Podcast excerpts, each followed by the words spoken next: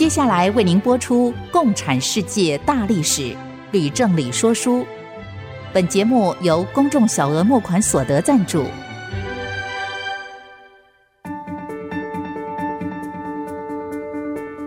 共产主义的兴衰影响近两百年来的全球局势。认识共产主义，才能掌握二十一世纪的国际发展。全球视角，大历史观点。欢迎收听《共产世界大历史》，吕正理说书。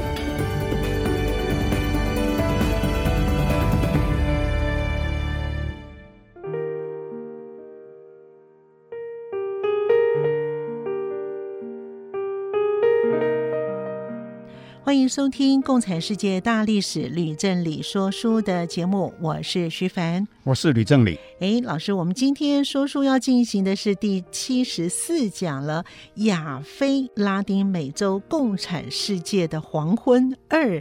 老师，您上一讲呢说了北韩和东南亚各国的共产党在苏联解体之后的演变。哎，那么今天老师必定是要说拉丁美洲、非洲以及其他地区的共产党的后续发展以及演变了，是吗？哎，是的。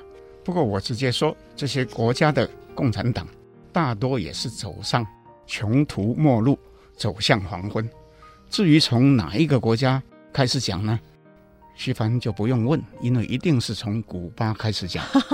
哎，老师，为什么呢？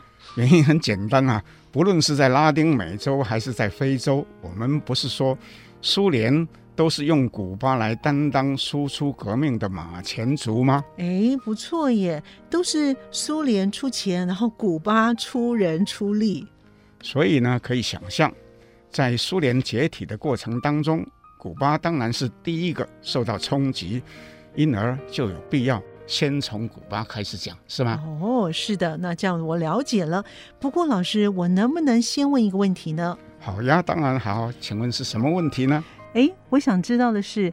古巴为苏联呢出生入死，派那么多的部队到中南美、到非洲、到中东等地为苏联打仗，究竟苏联每年给古巴多少钱啊？哦，这是个好问题哈！哈哈，据估计哈，哦，古巴与苏联来往最密切的时候啊，每年从苏联获得四十到五十亿美金的援助，占苏联用于和美国进行核武。军备竞赛、军事开支以及其他冷战所需要的费用的十分之一，每年给四五十亿美金呀！哇，我猜戈巴契夫一定很早就不想给卡斯楚这笔大钱了吧？那卡斯楚没有钱怎么办呢？戈巴契夫虽然早在一九八五年担任苏共总书记之后，就已经在政治局里面开会时表示。苏联不应该花那么多钱在输出革命，可是到了一九八八年开始从阿富汗撤军之后呢，才要求古巴逐步撤回在外国的部队，并且表示将逐步减少对古巴的援助。那其实哈，卡斯楚心里早就有数了。哦，可是，在得到了苏联的通知以后呢，还是暴怒哈，立刻就下令将党政军还有情报机关里面所有的亲苏分子啊，全部都清除干净。哇，这个卡斯楚呢，可真是凶悍呐！也难怪他生气啊。嗯，因为古巴二十几年来忙于帮苏联输出革命，除了制糖还有烟草工业以外，哈，不曾有过什么样的新的经济建设啊。所以苏联一旦说不玩了，那古巴人的日子就几乎没有办法过。年轻人，尤其是首当其冲啊，大量的失业，就纷纷的搭船往北冒险偷渡到美国的迈阿密去讨生活啊。这时候，古巴却发生了一件欧巧阿事件。老师，那古巴的年轻人也真是可怜呢。不过您说的欧巧阿事件是怎么一回事啊？欧巧阿是一位将军，哦，从卡斯楚开始革命起就参加马埃特拉山上的游击队，是推翻巴蒂斯塔政权还有朱罗湾战役获胜的大功臣啊。后来他又奉派到委内瑞拉、刚果、安哥拉、伊索比亚等地指挥战争啊，可以说是无异不语，在苏联和非洲人当中有极高的声誉，在国内更是人民心目中的大英雄啊。卡斯楚却怀疑欧乔阿阴谋造反，就指控他收受贿赂、走私古柯碱。伤害了古巴的形象，所以就下令把他逮捕。那么事实上，外界传闻卡斯楚本人跟哥伦比亚的毒枭关系才是暧昧啊，因而啊，卡斯楚这个举动被认为是有为自己撇清的意味在内。哎，我看也有可能是卡斯楚呢，怕自己呢被推翻，所以呢一定要置欧巧阿于死地吧。当时确实有很多观察家是这么认为的，说欧巧阿事件啊，完全是卡斯楚炮制的。哦，欧巧阿在一九八九年七月受审的时候，卡斯楚下令开放全国电视转播。嗯。民众呢都看见欧巧阿在法庭上认罪，又发言说唾弃自己，说没有脸啊继续活下去。那么有人说这个情景哈跟史达林大清洗时代的三次大审判的剧情啊是完全一样的哈，所以欧巧啊在不久之后就被枪决了。哦，老师，那史达林做了如何清洗同志的恶劣示范，那后来其他的共产党的领导人都学他，哎，真的是很恐怖哎。是啊，所以毛泽东是这样做，卡斯楚也这么做啊。可是，一般认为哈，欧乔阿事件真正伤害到的是卡斯楚本人在国内还有国外的形象。不过这时候，对古巴。更大的冲击啊，是苏联在一九九零年通知将全面停止经济援助。你要知道，古巴从这时候起，竟连糖也不容易卖出去。卡斯楚就不得不决定开始推动市场经济，开放外国到古巴贸易跟投资。他又主动跟邻国改善关系，亲自呢出访欧洲国家。哎，老师，那卡斯楚呢？穷途末路才想要推动市场经济，不过这样有用吗？国际社会虽然是欢迎卡斯楚的转变，但是由于美国仍然坚持继续对古巴经济制裁，那么古巴从一九八八年到一九九三年的五年当中，可以说是最困难的时期啊。这个国家的人均所得竟然从每人每年两千八百美元，一路呢降到一千九百美元，就只剩下原来的三分之二了。然后呢，又花了十年呢，才回到原来的水平两千八百块。哦，奥巴马担任美国总统的时候，原本是有意要解除对古巴的经济制裁，可是没有实现，只是和古巴恢复了邦交。在他之后的总统是川普，却认为。古巴是一个支持恐怖主义的国家，所以坚持要继续对古巴经济制裁。在川普下台之后，拜登至今也还没有做什么改变。哦，所以呢，卡斯楚过去呢帮苏联呢到处呢输出革命，造成了古巴至今呢仍然遭到美国制裁。那卡斯楚的位置还能够坐得稳吗？老师，好问题哈。卡斯楚一九九六年到欧洲访问哈，也到梵蒂冈去拜访教宗若望保禄二世，以结果论哈，这其实是收获最大的一次访问。哎，这就有趣了。马列主义不是持无神论吗？卡斯楚为什么要去见教宗呢？那是因为古巴人原本大多信教，卡斯楚也知道。所以在苏联解体之后，为了要收揽人心，就撤销了宗教禁令，又决定去梵蒂冈。更重要的是，教宗也在一九九八年一月到哈瓦那回访，造成了巨大的轰动，而卡斯楚竟然也出席了教宗主持的弥撒，并且接受教宗的要求，大赦将近三百名政治犯。这样一来，他就能够安安稳稳担任古巴的终身领导人喽。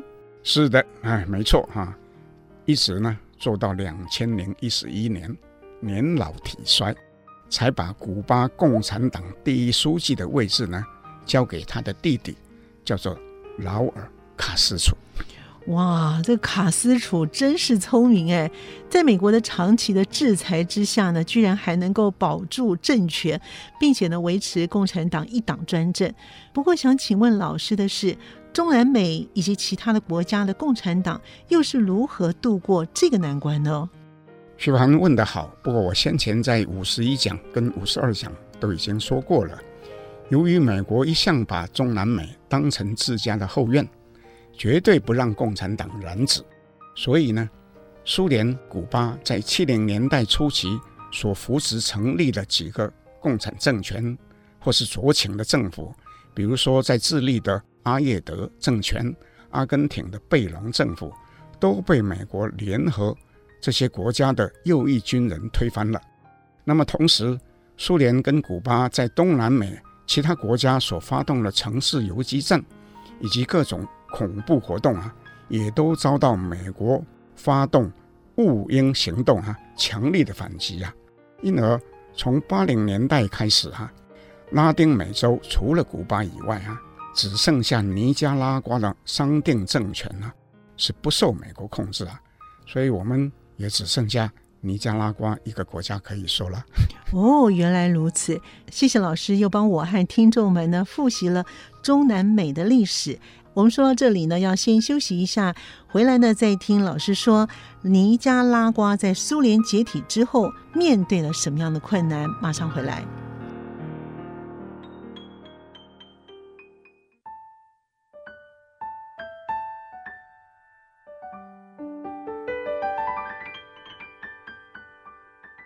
欢迎朋友们继续回到《共产世界大历史吕正理说书》的节目。我们的节目呢，在每个星期二的晚上播出，在每个星期六的下午两点到三点钟会再重播。另外呢，我们在 Apple Podcast 跟 Google Podcast 都上架。欢迎您呢，在听了之后呢，按一下订阅键，就会每一集收到我们的节目，并且收听非常的方便。老师，美国对古巴呢极端的不友善是可以理解的，但是呢，美国对尼加拉瓜的桑定政权会不会好一点呢？事实上，尼加拉瓜并没有实施共产党一党专政哦。桑杰的领袖叫做奥特加，是他虽然担任总统，桑杰也在。议会里面占大多数，可是反对党还是非常的活跃，所以不能说它是一个共产国家。不过，如我先前所说的，在美国总统雷根的眼中啊，这个奥特加还是共产党，因而雷根就授意 CIA 组织一个反尼加拉瓜的游击队，叫做康特拉，又实施严厉的经济制裁。一定非要把奥特加政权呢，把它除掉，而后快。即便是因而引起舆论的批评，还有国会呢决定要弹劾他，雷根也没有稍微减少对尼加拉瓜的敌意。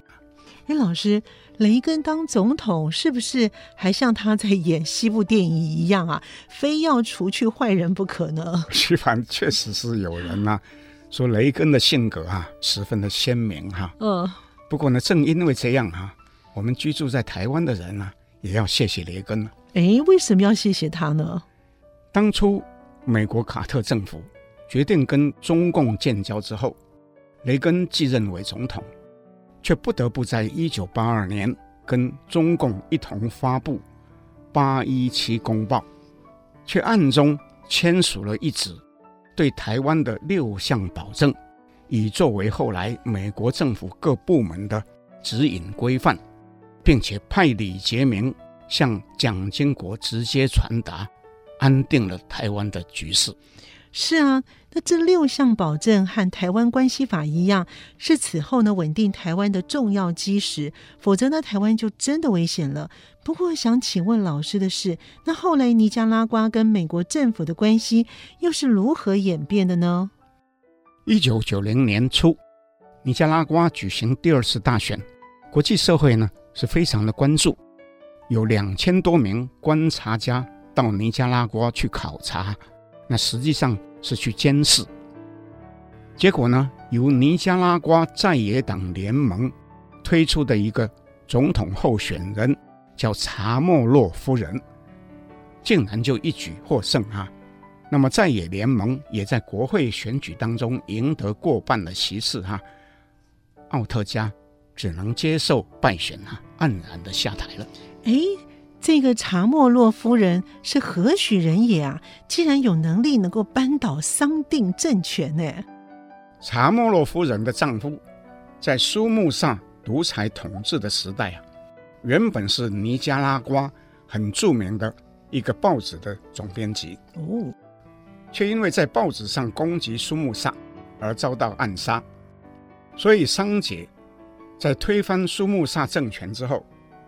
查莫洛夫人就受邀加入联合政府，可是，在后来渐渐就跟奥特加意见不合，就挂冠求去哈，转为反对势力的领袖哈。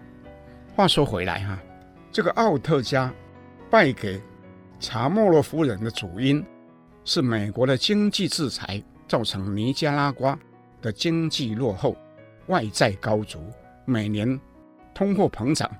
又从数倍到数十倍，那么人民有五分之一失业啊。美国又在选前扬言说，如果奥特加连任，将会继续经济制裁，使得很多选民呢就决定支持反对派。老师，美国干涉尼加拉瓜的政治呢，真是明目张胆呢。哎，你说的对哈。不过查莫洛夫人就任之后。美国就立刻解除对尼加拉瓜的经济制裁，西方所有的债权国家也决定共同提供贷款，让尼加拉瓜以新债偿还旧债，同时呢，协助尼加拉瓜发展建设，外资也渐渐的投入，尼加拉瓜此后的经济呢，才渐渐的有起色了。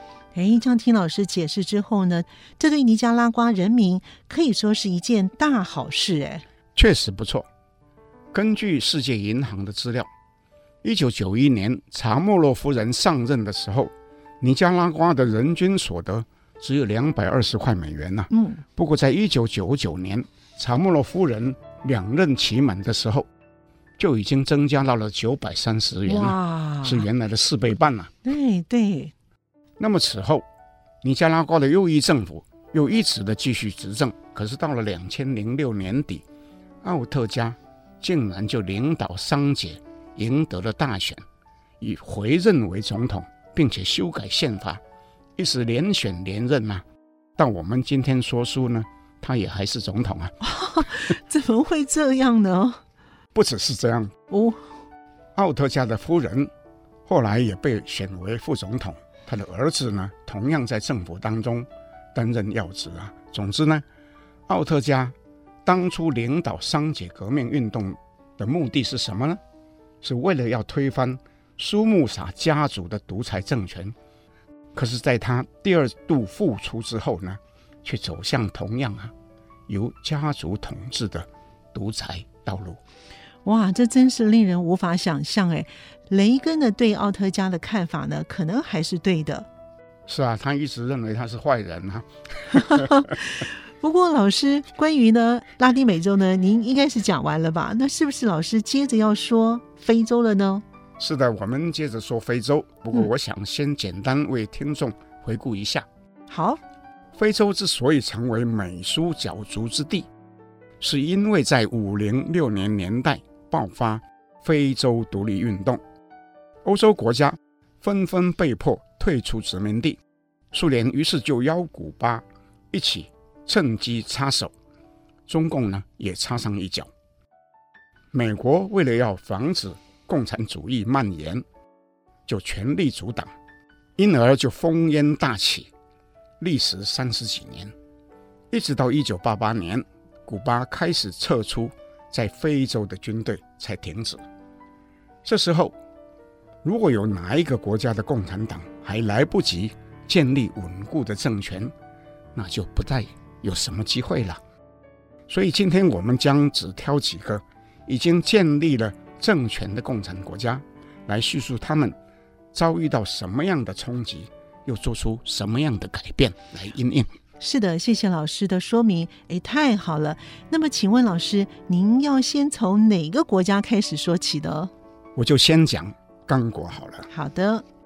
听众可能还记得，非洲正中央有民主刚果，还有刚果两个国名相近的国家。是的，是以刚果河为界的哈。嗯，我现在要说的不是在刚果河右边的民主刚果，因为这个国家只有一个短暂时期是由共产党执政，后来就在政变当中呢被推翻了。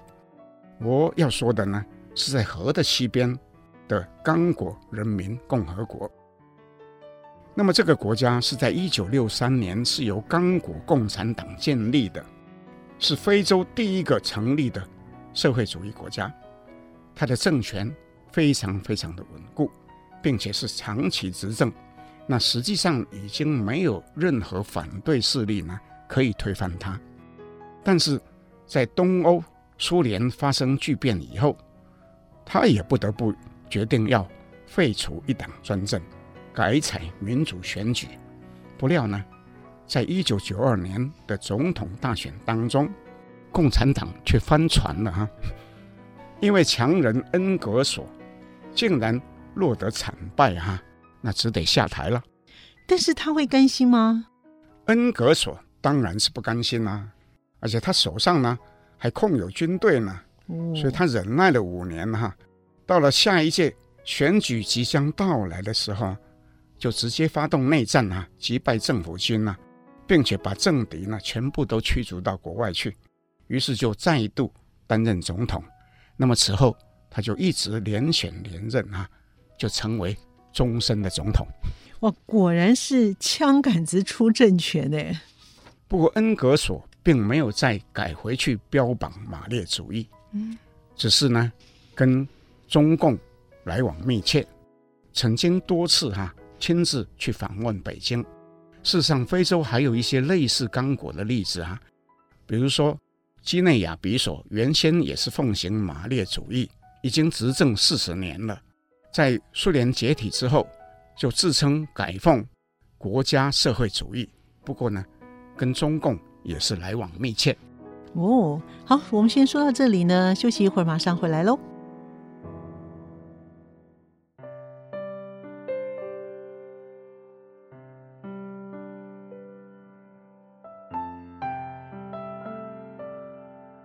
欢迎朋友们继续回到《共产世界大历史吕正理说书》的节目。谢谢老师呢，刚刚举了刚果和几内亚比索两个例子，说明了苏联解体之后一部分的非洲共产国家的变化。老师，请问您接着要说哪一个国家了呢？先前我也曾经说过，伊索比亚和索马利亚两个共产国家之间，在一九七八年爆发战争。证明了马克思和恩格斯在《共产党宣言》里面的理论跟预言都错了啊！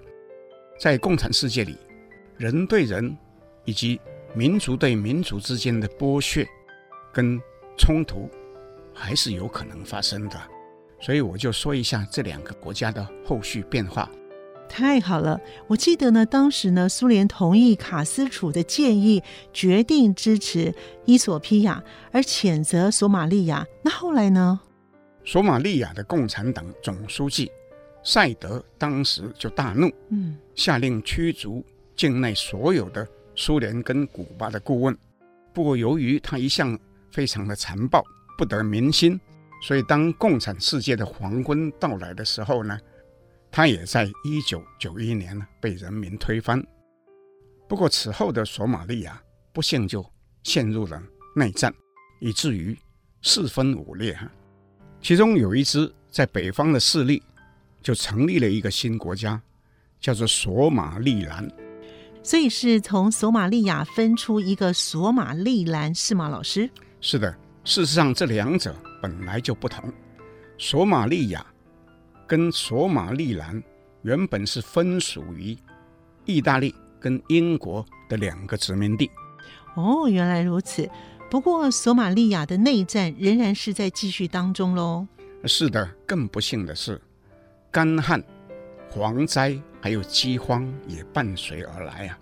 据估计哈，大约有五十万人因为战火或是饥饿而死。并且出现一个属于伊斯兰原教旨主义的叛乱组织，称为青年党。联合国虽然展开人道救援行动，并且派出维和部队，却没有办法阻止内战延续。一直到今天呢，已经有二十几年了。那么，由于内战激烈，世界银行。根本就没有办法取得索马利亚国民所得的数字啊，只知道这是世界上最穷的国家之一。哎，这索马利亚的人民啊，真的是太可怜了。那么，请问老师，伊索比亚呢？伊索比亚也好不到哪里去啊。哦，伊索比亚当初和索马利亚发生战争，虽然是获得了苏联的支持。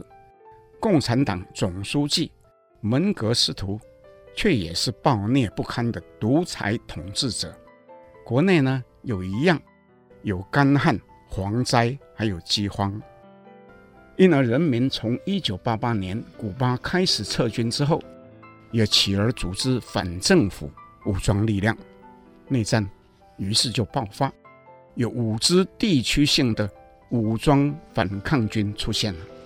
哇，有五支反抗军哎，真是惊人呢！听起来就像是王朝崩解、群雄并起的局面呢。就你去想象，就像王莽或是隋炀帝啊的时候是发生的事情一样。哇，五支反叛军当中有四支后来就合组成为一个民主阵线，简称叫做伊格镇。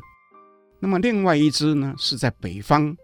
厄立垂亚地区的少数民族，他的目的是建立一个独立的国家，跟刚刚讲的索马利兰呢是有一点相似。一九九一年五月，伊格镇就攻陷了首都阿迪斯阿贝巴，门格斯图于是被迫逃亡。伊格镇新政府宣布放弃社会主义，厄立垂亚也宣布独立。哎，老师，那战争到此为止了吗？很不幸啊，并没有啊。哦，由于复杂的种族问题，跟索马利亚一样啊，爆发内战，又同样四分五裂。同时，伊索比亚和刚刚独立不久的厄立垂亚也发生边界的纠纷啊，因而此后一直是处于内外交迫的局面。根据世界银行。公布的资料，他的国民所得在两千零七年之前呢，始终是在两百块美元以下啊。即使是在非洲国家里面呢，也是敬陪末座。老师，从您的这么一路说说啊，我的印象里面啊，好像呢被共产党统治过的国家，后来的境况呢，大多呢是比较差，人民大多呢也比较穷哎。许凡，这是其实是必然的哦。索马利亚跟伊索比亚，不幸除了天灾，还有人祸，而人祸是共产国家里面常见的问题啊。我在下面要说的安哥拉，主要的问题呢，更是出在人祸。哎，老师，所以我们接下来要说安哥拉喽。是啊，我之所以要说安哥拉，是因为如我在第五十二讲里面所说的，在整个非洲独立运动当中。规模最大、最复杂的战争之一呢，就是安哥拉内战。哎，这我也记得。安哥拉呢，除了内战之外呢，还有外国军队分别在为苏联和美国打代理战争，是吗？哎，正是。当时安哥拉政府军叫做安仁运，背后呢有古巴军队在为苏联打仗。反叛军呢，叫做安盟，他的背后呢是南非军队在为美国打仗，双方阵营啊打得天昏地暗哈。到了一九八八年，苏联决定退出的时候呢，已经打了十三年了，这才都一起坐上谈判桌。而据估计，这时候光是古巴在安哥拉的军队就有五万人了。哦。古巴光是在安哥拉就有五万人呢，在为苏联出生入死，这也难怪卡斯楚呢听到了戈巴契夫突然喊停就勃然大怒。哎，那两边的阵营是不是很快就签订了停战协议呢？那是当然啦，没有钱怎么继续打仗？哦，是。协议签订以后，古巴和南非都同意在两年之内完成撤军，同时。安哥拉两派政治势力也同意以和平选举来代替战争，安仁运于是就宣布放弃一党专政。一九九二年九月，由联合国派员监督的大选就如期举行。这时候，安仁运的领导人叫内图，早已病逝，由他的副手多斯桑托斯继任。安盟的领导人。叫做萨文比，选举因而是由多斯桑托斯和萨文比两个人之间的竞争。哦，那选举结果如何呢？老师，选举分两轮举行，第一轮选举的结果明显对萨文比不利，不料这个萨文比竟因而不等第二轮选举，就又发动内战。哎，那怎么行呢？联合国当然不会容忍这种行为啊！嗯，立刻就对安盟实施武器禁运、石油禁运。萨文比因而就被迫回到谈判桌，后来却又一再出尔反尔，内战因而就继续不断，一直到了萨文比在两千零二年在战场上被击毙，安盟。才同意放下武器呀、啊，安哥拉二十七年的内战啊，至此也才结束啊。那么此后，多斯桑托斯一直担任总统，他领导的政党也始终呢是执政党，只是呢早已宣告放弃了马列主义。谢谢老师呢，又说了安哥拉啊，也让我们能清楚明白。请问老师，您还要再说哪一个非洲国家呢？我接着要说一个我过去没有说过的非洲国家，但是我相信呢，听众都会很有兴趣，因为我要讲的是南非的共产党。哎嘿，南非非常好哎，相信很多听众呢跟我一样呢对南非都有兴趣。不过您为什么要说南非呢？徐帆，我说了你就知道。好哦，我和听众朋友们呢就洗耳恭听喽。南非共产党其实是非洲最早的共产党，创立于一九二一年，但是呢，一向都不活跃。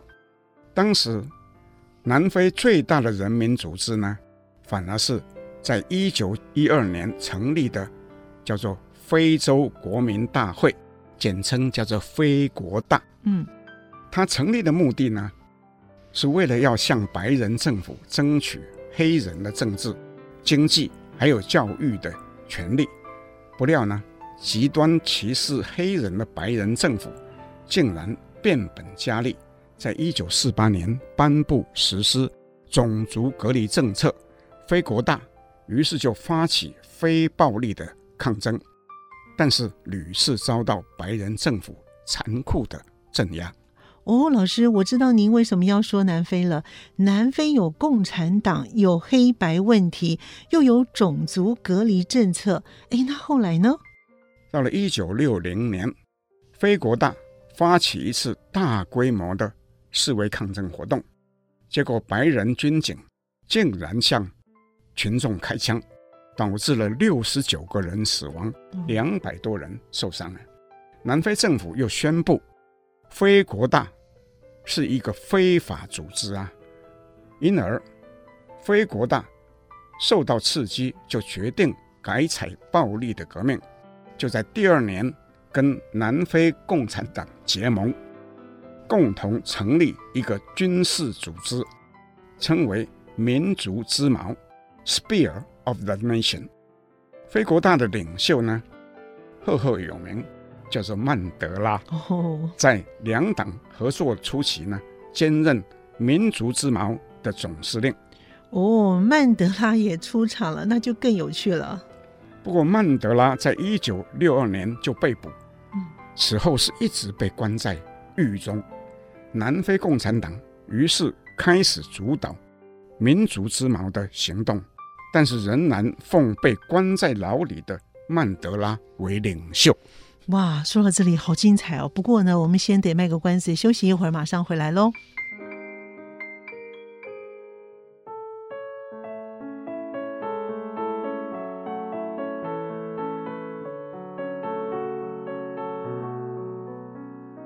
欢迎您继续回到《共产世界大历史吕振理说书》的节目。老师，您刚刚呢说到了曼德拉被关在牢里，竟然呢还被奉为非国大以及民族之矛的领袖啊，那真是了不起诶。不过，请问他有加入共产党吗？好问题哈，曼德拉始终否认自己是共产党员哦，可是外界总是有人对这个事情呢表示怀疑。那么事实究竟如何呢？我也不能确定。但是我认为啊，即使他曾经加入共产党，可能也是很短时间就退出了。嗯，就好像当年缅甸的翁山将军一样。不过曼德拉为什么有那么大的影响力啊？老师，这就和南非的处境有关了。哦，怎么说？一九七五年起，南非白人政府开始派兵进入。安哥拉跟莫桑比克从此就陷入长期的战争而无法自拔。同一时间，国内的民族之矛武装革命呢也越来越激烈啊。那南非政府因而就内外交逼啊，是痛苦的不得了。那么，当戈巴契夫决定要停止输出革命之后，南非总算。看见了和平的曙光啊，可以撤回国外的军队。可是民族之矛武装革命的问题呢，依旧是没有办法解决啊。所以南非长期坚持种族隔离政策的白人总统叫做波塔，就在一九八九年八月被反对派逼迫下台。那么继任的总统叫做戴克拉克，立刻就邀请。被关在牢里已经有二十七年了，曼德拉举行会谈了。哇，真的很戏剧诶！早上呢还在牢里，到了晚上呢，竟成为了总统的座上客。曼德拉的影响力果然是大的不得了诶！又过半年，戴克拉克宣布释放曼德拉，废止种族隔离政策，并且回复。非国大跟南非共产党的合法地位，所以到了一九九二年，曼德拉就在大选当中领导非国大一举击败长期执政的国民党，成为南非第一位黑人的总统。哇！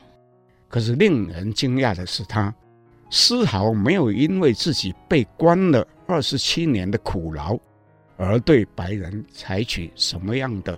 报复的行动，我听老师的说明啊，我真的非常敬佩曼德拉哎，我也是敬佩的不得了。嗯，此后，南非共产党跟非国大以及南非工会大会就共同组成一个酌情的三方联盟。那么根据协议，南非共产党员及南非工会大会的成员都必须以个人身份加入非国大。取得其成员的身份，然后才能够参选公职。至今，南非总统一直是非国大的成员，国会也都是由非国大来掌控。但是，我也必须补充说明，这时候的南非共产党早已不是纯粹的马列政党，而是具有部分修正主义的色彩。非常谢谢老师呢，说明了关于曼德拉的故事啊，真的是非常的精彩啊。不过由于呢时间的关系呢，您大概只能再讲一个国家了。老师，您要继续再讲哪一国的共产党呢？那当然是说阿富汗啦。不是有很多历史家说阿富汗是拖垮苏联的最后一根稻草吗？是啊，阿富汗啊，太重要了。戈巴契夫虽然早就想从阿富汗撤军。苏联的军队确实到了一九八九年二月才完成撤退，不过阿富汗的战火也没有因此而立刻停息。诶，为什么呢？原因是阿富汗圣战士并没有统一的组织，而是各自为战，又互相的自走。所以呢，原先苏联所扶植的纳吉布拉政府一直撑到一九九二年四月。首都喀布尔被攻陷以后呢，才向圣战士投降。阿富汗共产政权呢，到这时候呢，也才灭亡。可是由于当时有各种不同的军队同时进入喀布尔，各自由不同的外国在背后支持，因而虽然共同组成了一个联合新政府，实际上呢。各股的势力仍然是在进行内战。那么，在内战当中，有一支叫做塔利班的部队，在阿富汗第二大城叫坎大哈，突然就崛起了。我太好了，老师呢又说到了塔利班哦，相信听众朋友们呢更加有兴趣了。不过呢，我想先请问老师，塔利班是什么样的背景？为什么突然窜出来的呢？阿富汗战争当中。难民营到处都是，塔利班大部分是来自难民营里面的伊斯兰学校的学生，因而又称为学生军或是神学士。那么他的领导人叫做奥马尔，提出一个主张，说要消灭军阀，反腐败，重建国家，立刻呢。就获得无数的百姓的支持。到了一九九六年九月，塔利班又攻占了喀布尔。原本那个纳吉布拉已经在四年半前就已经下台投降了，这时候却又被学生军给拖出来，遭到阉割、砍断了手指，拖着他去游街。那最终呢？就惨死了。前共产党员大多也被指为支持无神论，背弃了真主阿拉，所以都遭到酷刑而死。哎呀，这些学生可真是残忍呢！是啊，令人心惊肉跳啊！是。塔利班接着又改国名为阿富汗伊斯兰酋长国，奉行逊尼派伊斯兰原教旨主义。声称将是世界上最纯洁的国家。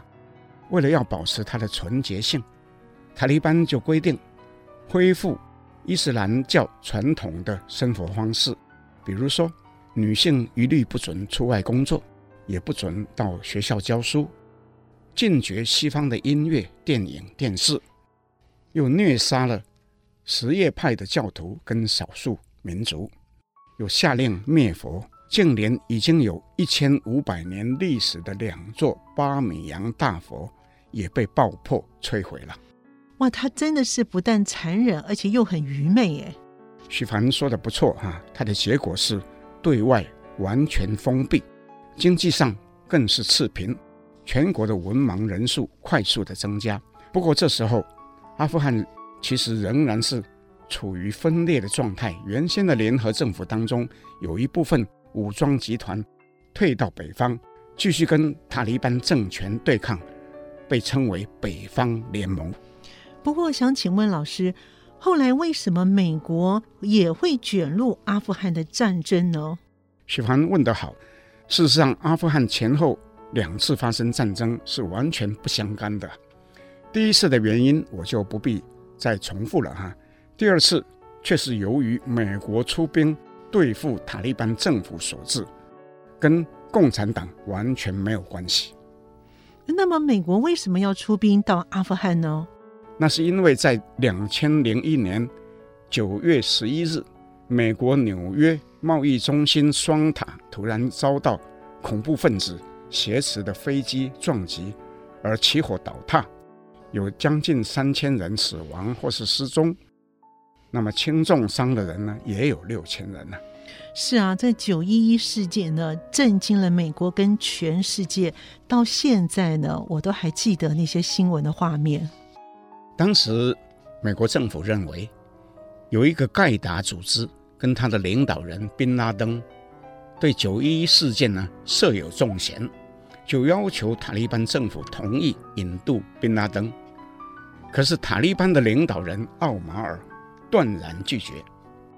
美国总统布希因而就震怒了，下令美军入侵阿富汗，同时也邀请北方联盟一起出兵啊。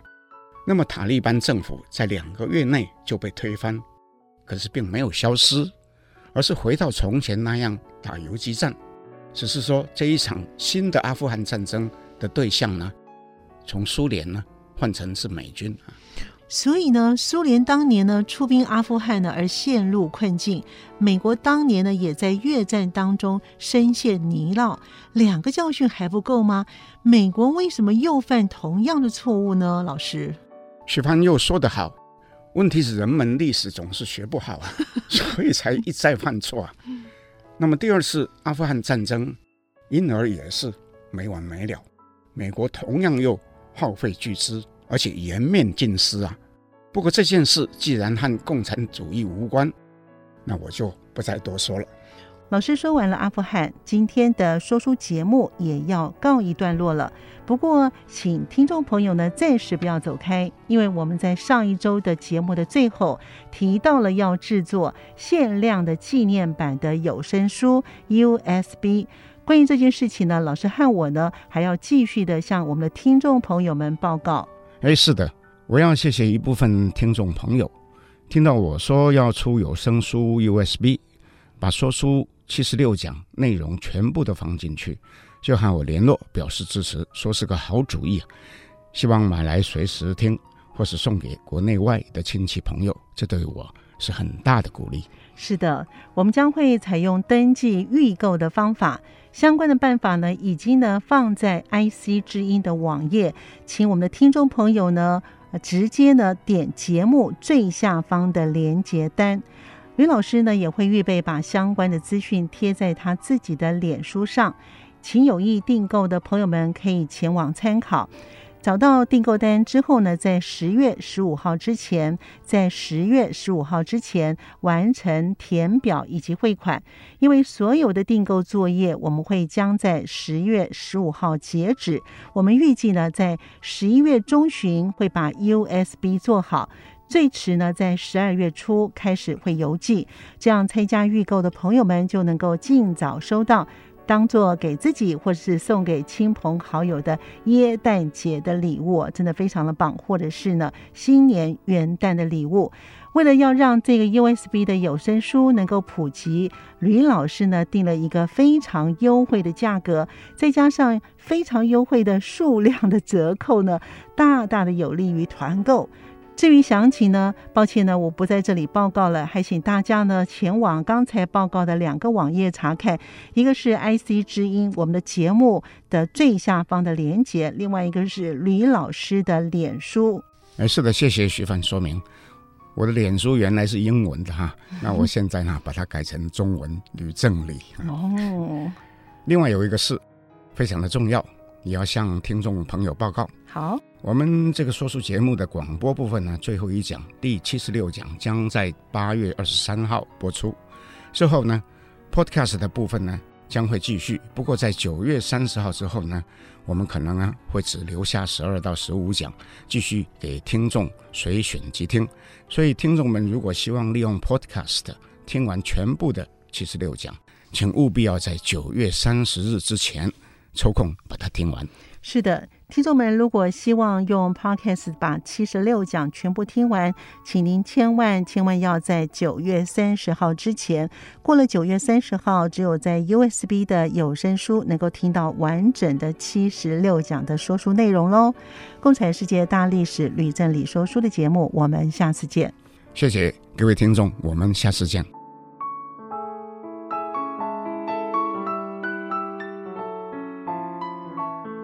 明白过去，才能洞悉现在，展望未来。共产世界大历史吕正理说书节目，由公众小额募款所得赞助播出。